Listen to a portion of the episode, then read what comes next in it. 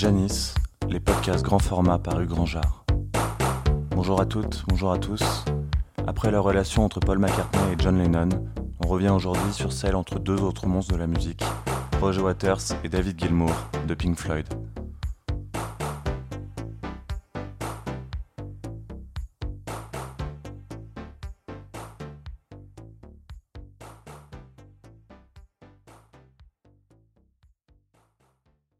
L'instar des Beatles, Pink Floyd a également révolutionné le monde de la musique.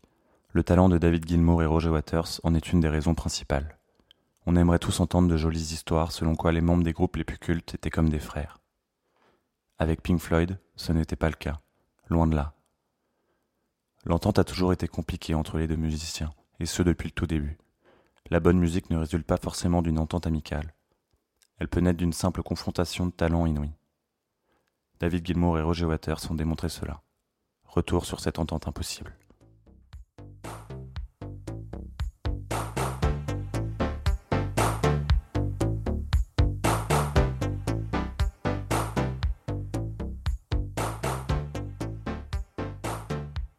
Bye bye Sid Barrett. Bienvenue David. Pink Floyd fait ses débuts en 1965 avec comme leader Sid Barrett qui compose la majorité des morceaux. À cette époque, Pink Floyd devient l'un des groupes underground londoniens les plus connus de la scène psychédélique. Le groupe est alors composé de Sid Barrett à la guitare et au chant, de Roger Waters à la basse, de Nick Mason à la batterie et enfin de Rick Wright au clavier. En 1968, Sid Barrett commence à péter les plombs. Il fait une dépression nerveuse due à une trop forte consommation de drogue psyché à base de LSD en beaucoup trop grande quantité. I want to tell you a story about a little man, if I can. A gnome named Grimble Grumble, and little gnomes stay in their homes, eating, sleeping, drinking their wine. He wore a scarlet tunic, a blue-green hood. It looked quite good. He had a big adventure amidst the grass, fresh air at last. Whining, dining, biding his time. And then one day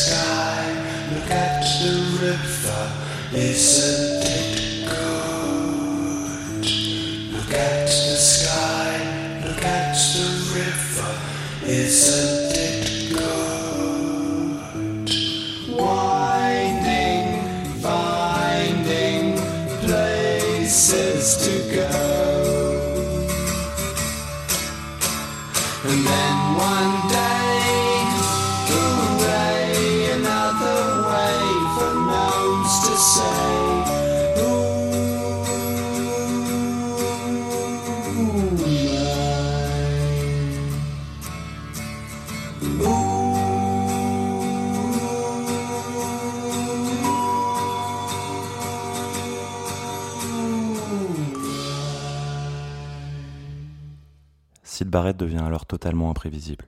Il oublie où il se trouve et ne se rend pas toujours au concert. Durant une date, en plein trip d'acide, il arrache ses cordes de guitare et fuit ensuite en courant. On y est. C'est là que Gilmour intervient. Il est appelé par les autres membres du groupe pour leur venir en aide et pouvoir continuer leur tournée. Gilmour assure alors les parties guitare et chant que Sid Barrett ne peut plus assumer. Le groupe a joué à 5 durant une très brève période. Gilmour est définitivement intégré le 7 janvier 1968 et Sid Barrett out le 6 avril. En 1969, le groupe va changer de direction et se tourner vers un rock plus progressif. C'est Roger Waters qui va vite s'imposer comme le leader et il sera en charge de la direction artistique du groupe.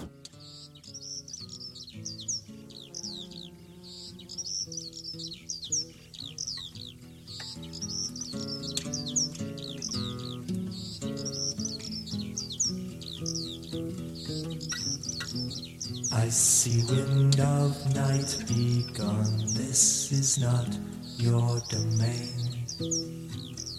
In the sky, a bird was heard to cry.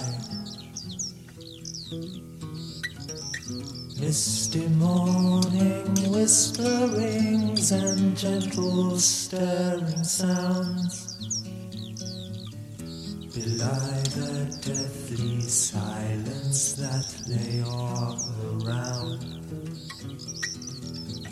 Hear the lark and hearken to the barking of the dog fox gone to ground. See the splashing of the kingfisher flashing to the water. And a river of green is sliding unseen beneath the trees. David Gilmour, Roger Waters. Ça se passe comment niveau compo? David Gilmour vient donc d'arriver au sein de Pink Floyd. Au fil des années, il est devenu une pièce essentielle du succès du groupe. Le duo Gilmour-Waters pourrait être comparable au duo Lennon-McCartney. Gilmour et Lennon étaient à la guitare, McCartney et Waters à la basse. Les deux en question n'ont cependant jamais eu la relation amicale de longue date qu'avaient Lennon et McCartney. David Gilmour et Roger Waters ne se posaient pas ensemble avec un joint et une tasse de thé dans le but de composer. En arrivant dans le groupe, David Gilmour reconnaissait lui-même que l'écriture était son point faible. Pour l'album Umaguma, chaque musicien travaillait sur un morceau solo. Gilmour demande alors de l'aide à Roger Waters pour composer. Ce dernier l'envoie gentiment se faire voir et lui dit de se démerder tout seul. La majorité des morceaux de Pink Floyd ont été composés par Roger Waters, bien que Gilmour ait largement participé à l'écriture des plus grands chefs-d'œuvre du groupe, qui étaient réellement des pièces collectives. Les morceaux en question sont par exemple Shine on You Crazy Diamond, Wish You Were Here, Dogs, ainsi que trois des meilleurs morceaux de The Wall qui sont crédités Waters Gilmour. Les solos de guitare de Comfortably Numb ou encore Another Brick in the Wall sont considérés comme certains des plus grands solos de l'histoire.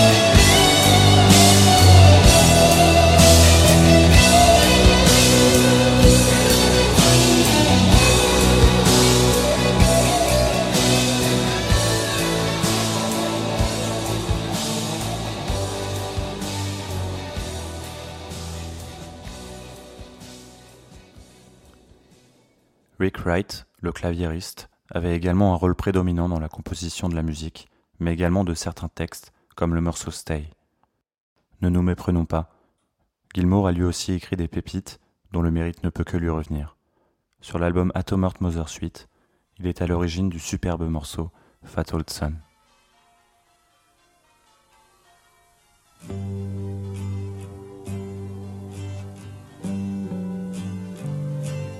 that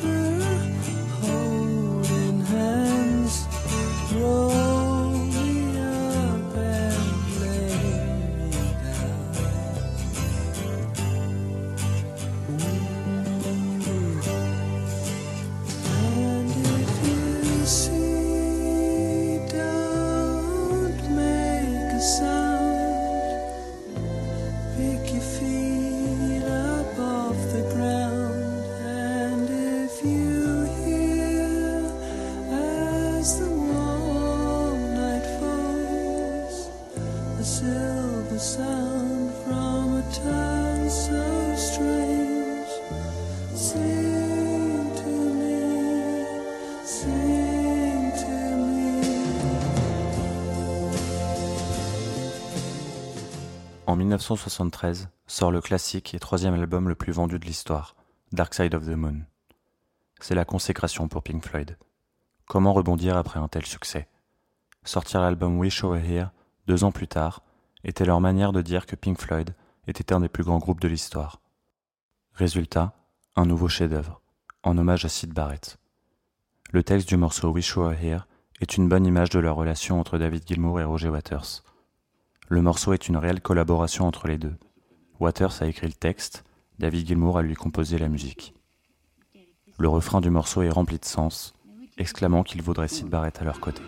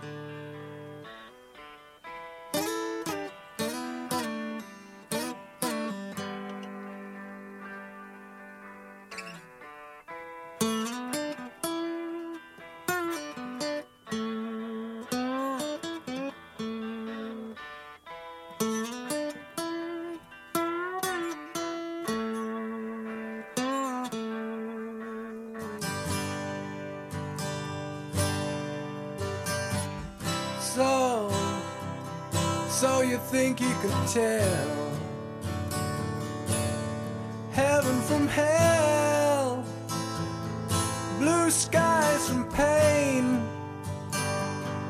Can you tell a green field from a cold steel rail? A smile from a veil. Do you think you can tell?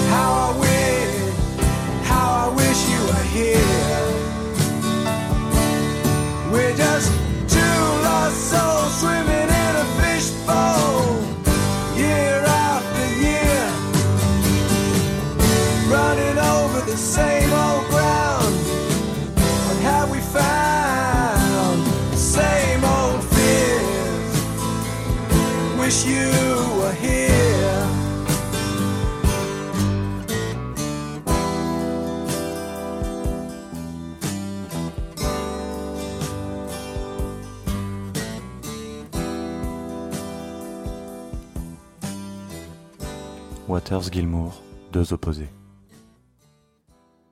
Si une chose est sûre, c'est que Roger Waters et David Gilmour ne se ressemblent pas. Ils sont même contraires. Le dialogue s'est installé entre les deux uniquement grâce à la musique, instrument en main. Il s'agissait d'une rivalité entre une rockstar et un musicien, un rebelle et un conformiste, un esprit en colère et un cœur chaud. Waters était le vrai leader du groupe. C'est lui qui voulait toujours aller plus loin, avec de nouveaux thèmes et concepts à imaginer. Roger Waters voulait réaliser des albums, des concerts, qui s'apparentaient à des pièces de théâtre aux effets visuels et aux ensembles hyper élaborés. En plus de ça, Waters plaçait les textes et les sentiments au premier plan, tandis que David Gilmour pensait la musique plus importante, qu'il travaillait toujours plus au fil des années. On peut donc dire que Waters était le cerveau, la force motrice du groupe. Gilmour et Mason l'ont tous les deux déjà admis. Toutes les idées exubérantes de Roger Waters demandaient l'aide de musiciens d'envergure pour mettre en exécution ses folies. Et quoi de mieux pour ça que David Gilmour à la guitare, Rick Wright au clavier et Nick Mason baguette en main? Le sens de la musique de David Gilmour est très vite devenu indispensable au son du groupe. Roger Waters était le premier à admettre qu'il était une personne difficile. Il avait des désirs de domination et de contrôle sur le groupe. Gilmour détestait ce comportement et bouillonnait de l'intérieur. Il ne pouvait cependant pas y faire grand-chose, n'étant pas le parolier attitré du groupe. David Gilmour était très doué au chant, avec une voix plus douce et plus mélodieuse que celle de Roger Waters, connu lui pour son engagement politique et humain. C'est lui qui était à l'origine de ce que Pink Floyd produisait de nouveau à l'époque, c'est-à-dire de ne pas juste parler du soleil, de la lune et des étoiles. L'album Dark Side of the Moon parle d'argent, du temps et de la mort. Wish Show Here exprime lui le manque de Sid Barrett et une critique de l'industrie du disque. Plus tard, l'album Animals, sanglant et obscur, élaborait alors une critique sociale très forte par l'intermédiaire de l'archétype d'animaux. Les classes sociales étant divisées en trois pigs, dogs et sheep. Sur cet album, Roger Waters affirme encore un peu plus son talent de compositeur. Gilmour, son talent de guitariste. Et que dire du seul morceau Echoes, qui à lui seul rassemble toutes les raisons pour lesquelles Pink Floyd transcende la musique et ses genres.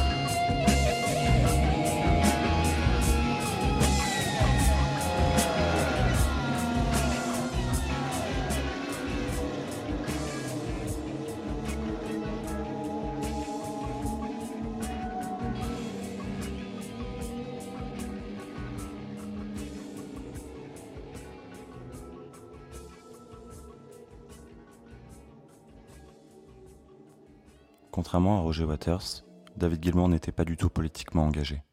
Il voulait simplement faire de la bonne musique. Roger Waters est devenu, lui, au fil des années, de plus en plus égocentrique et imbu de lui-même. L'union de leurs talents et de leurs personnalités opposées ont bâti ce que Pink Floyd représente aujourd'hui. C'est à partir de 1979, avec l'album The Wall, que les choses vont réellement s'envenimer et tourner.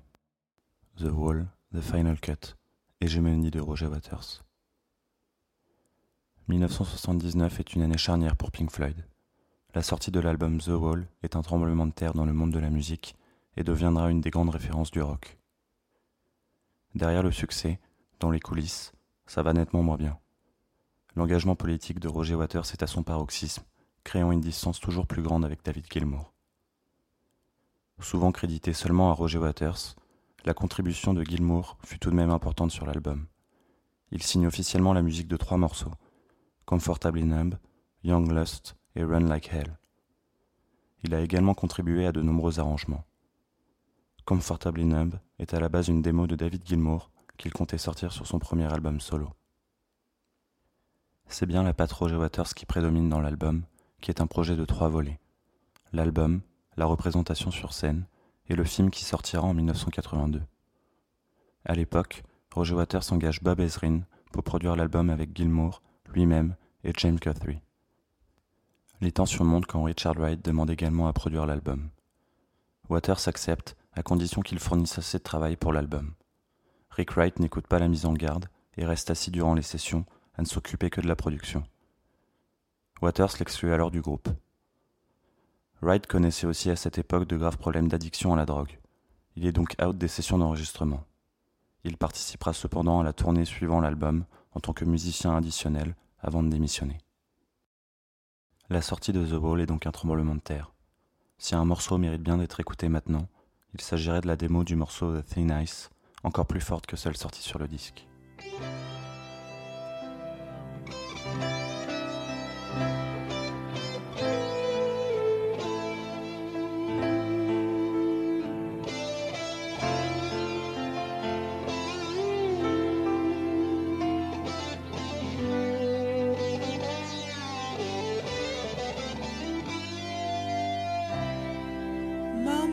Loves her baby.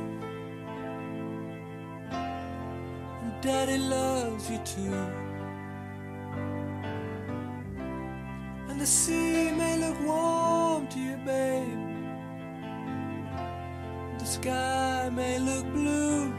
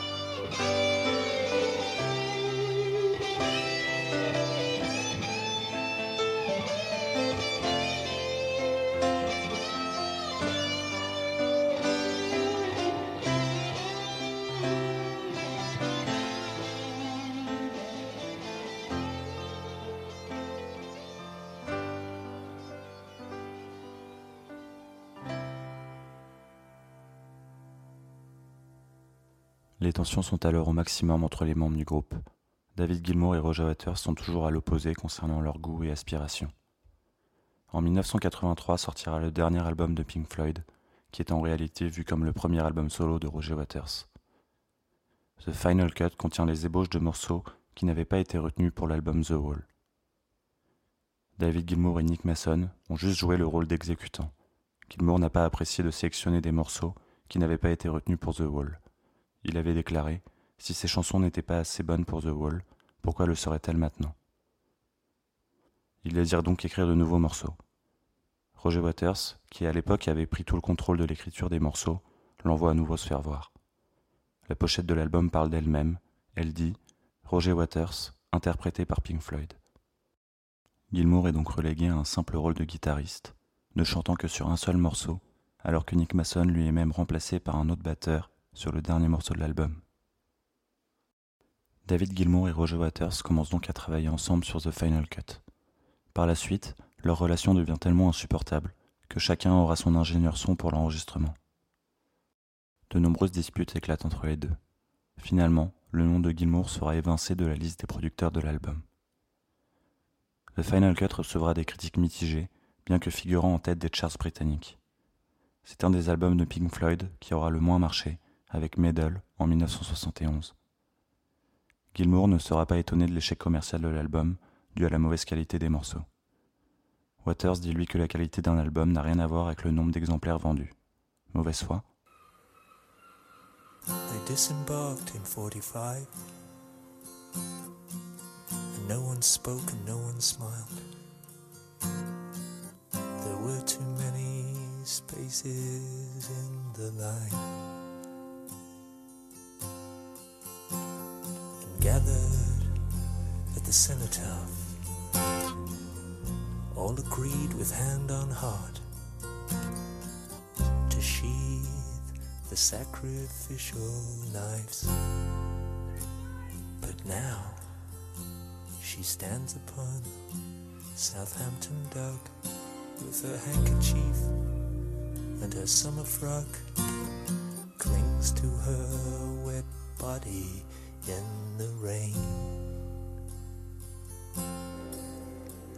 In quiet desperation, knuckles white upon the slippery reins. She bravely waves the boys goodbye again.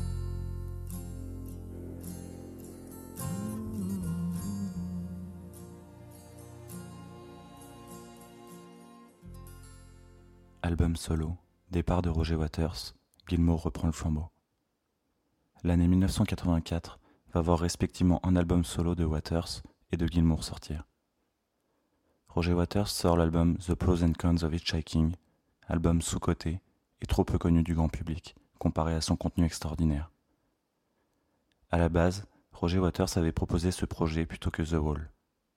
Les autres membres du groupe le trouvaient bien trop personnel et avaient donc opté pour The Wall. Quoi qu'il en soit, ce premier album solo, réel chef-d'œuvre concept, est à écouter en entier, de A à Z. En voici un petit extrait. Sleep, sleep.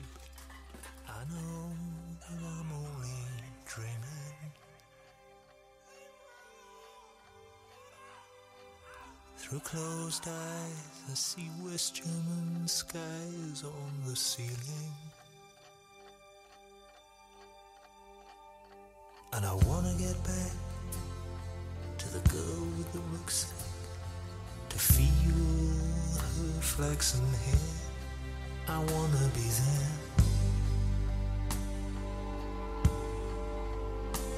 See the sun going down behind Krupski Works on the outskirts of some German town.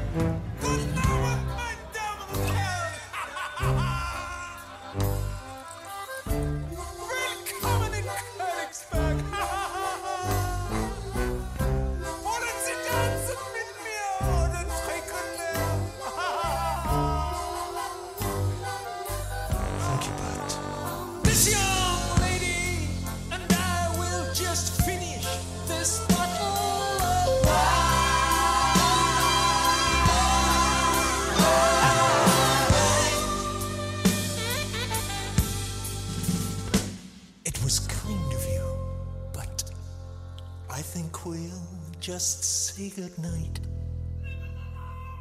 Good night.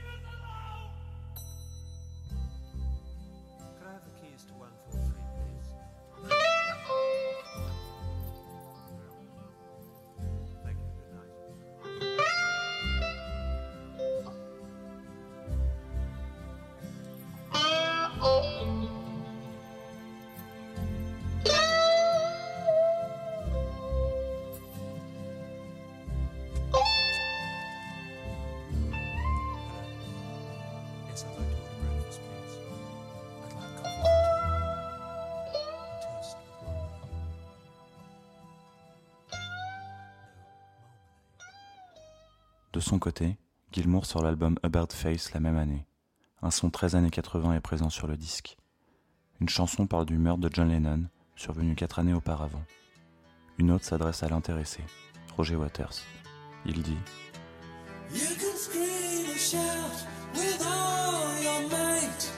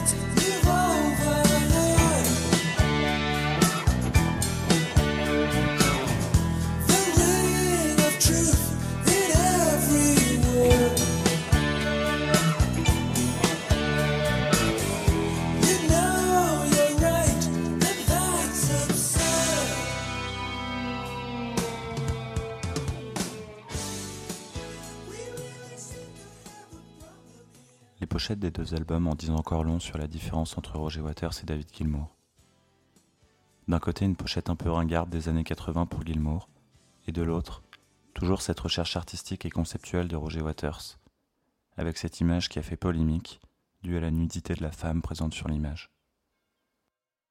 David Gilmour et Nick Mason, n'étant plus que des musiciens servant ses morceaux pendant The Final Cut, Roger Waters décide de quitter le groupe en 1985. Il pense qu'étant le cerveau du groupe, Pink Floyd ne survivra pas à son départ. En 1986, Gilmour décide qu'il en sera autrement et reforme Pink Floyd avec Nick Mason. Comme pour les Beatles, tout ce petit bordel va finir en justice. Roger Waters les attaque en leur interdisant d'utiliser le nom Pink Floyd sans sa présence dans le groupe. Waters abandonnera les poursuites contre 40% des bénéfices générés par la vente d'albums et des concerts, entre autres. Rick Wright avait entre-temps rejoint Nick Mason et David Gilmour. L'album A Momentary Lapse of Reason sort en 1987. Pink Floyd existe donc bien sans Roger Waters et son ego surdimensionné. Sept ans plus tard, en 1994, sort l'album de Division Bell, bien plus intéressant que le précédent et comportant entre autres le chef-d'œuvre High Hopes. Pour l'anecdote perso, en 2016, je me suis évanoui au château de Chantilly devant un Gilmour flamboyant, sobre, en t-shirt noir, performant ceci. Leaving the myriad small creatures trying to tie us to the ground, to a life consumed by slow decay. The grass was greener,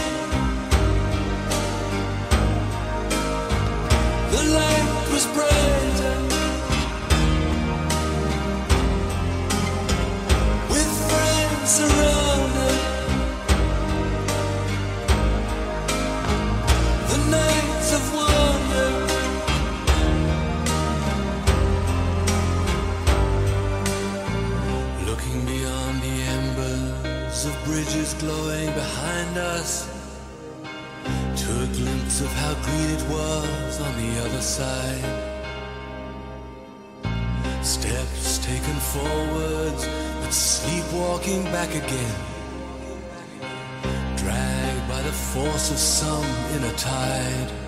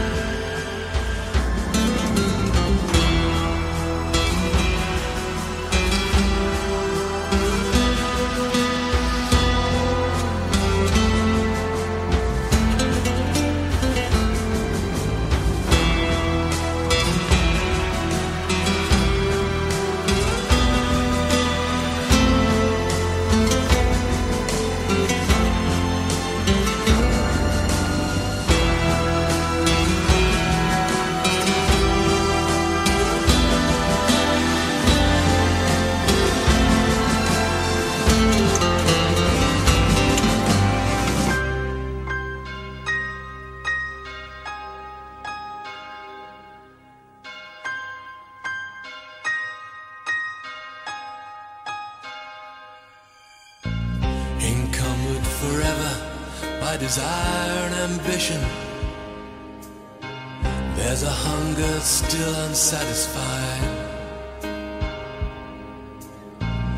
Our weary eyes still stray to the horizon. Though down this road we've been so many times. The grass was greener.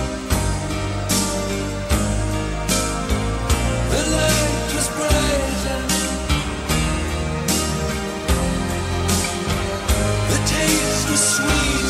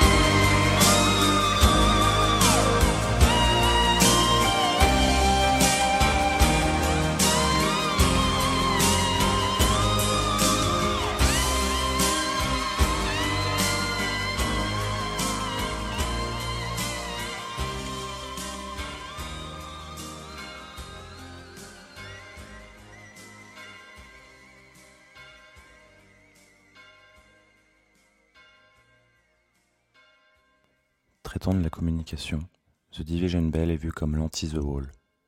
On sent à quel point David Gilmour et Roger Waters diffèrent en opposant ces deux albums. Gilmour serait la lumière, alors que Roger Waters installe une obscurité, une force indescriptible. Quoi qu'il en soit, Pink Floyd sans Roger Waters, ce n'est pas pareil. L'album The Division Bell regorge de références à Pink Floyd et Roger Waters dans les textes. Gilmour le cible à plusieurs reprises.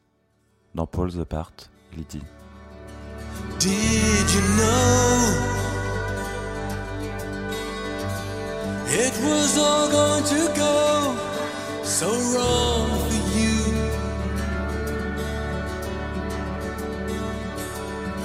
And did you see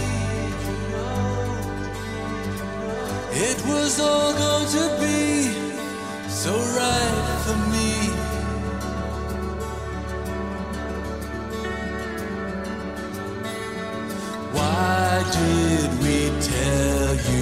You then you were always the golden boy then, and that you'd never lose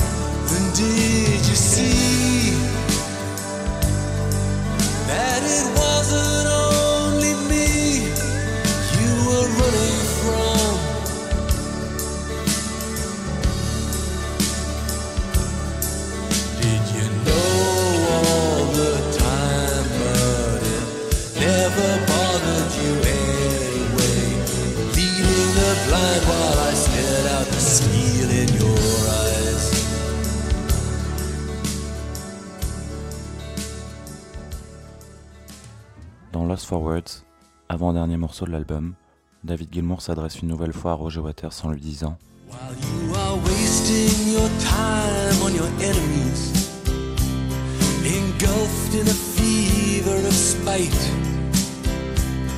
Beyond your tunnel vision, reality fades like shadows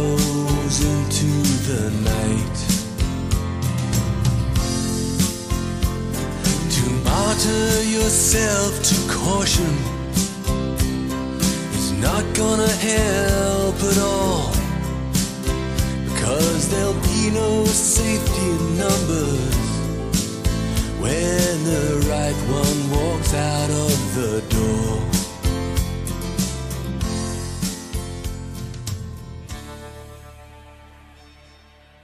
De son côté, Roger Waters n'a jamais vraiment ciblé David Gilmour dans ses morceaux. Il n'y a pas eu d'échange de messages par chansons interposées, comme c'était le cas avec Lennon et McCartney. C'est une tournée mondiale qui va suivre l'album The Division Bell et donner naissance à l'album live Pulse. Le succès de ce disque montre que Pink Floyd a pu exister et marcher sans Roger Waters, totalement absent lors de ces événements. L'activité de Pink Floyd s'arrête en 1996, année où le groupe entre au fameux Rock and Roll Hall of Fame. Roger Waters sera de nouveau absent pendant la cérémonie d'intronisation. Les années 2000 vont tout de même voir le monstre Pink Floyd se réveiller. Année 2000, réunion et réconciliation impossible. En 2005, Pink Floyd est réuni au complet pour le concert de charité Live 8.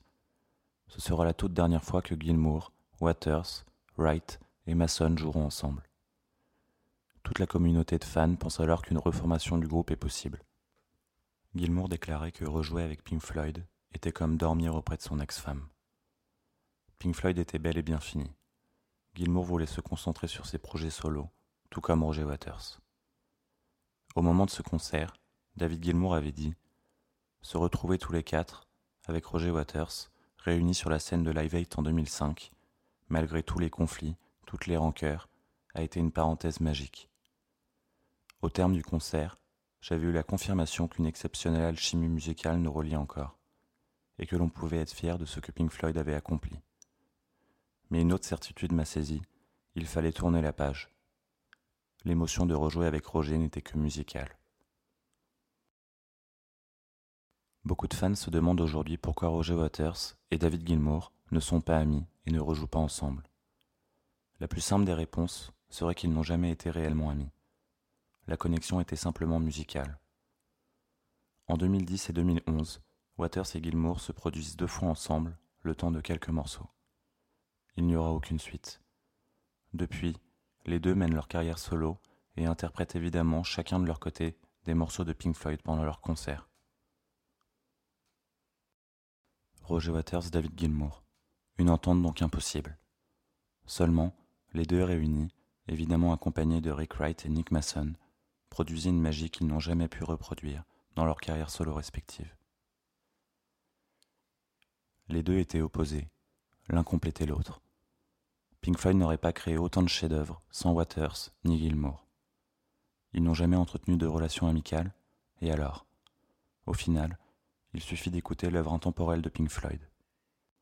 Pour finir en beauté, quoi de mieux que le petit bijou Green is the color?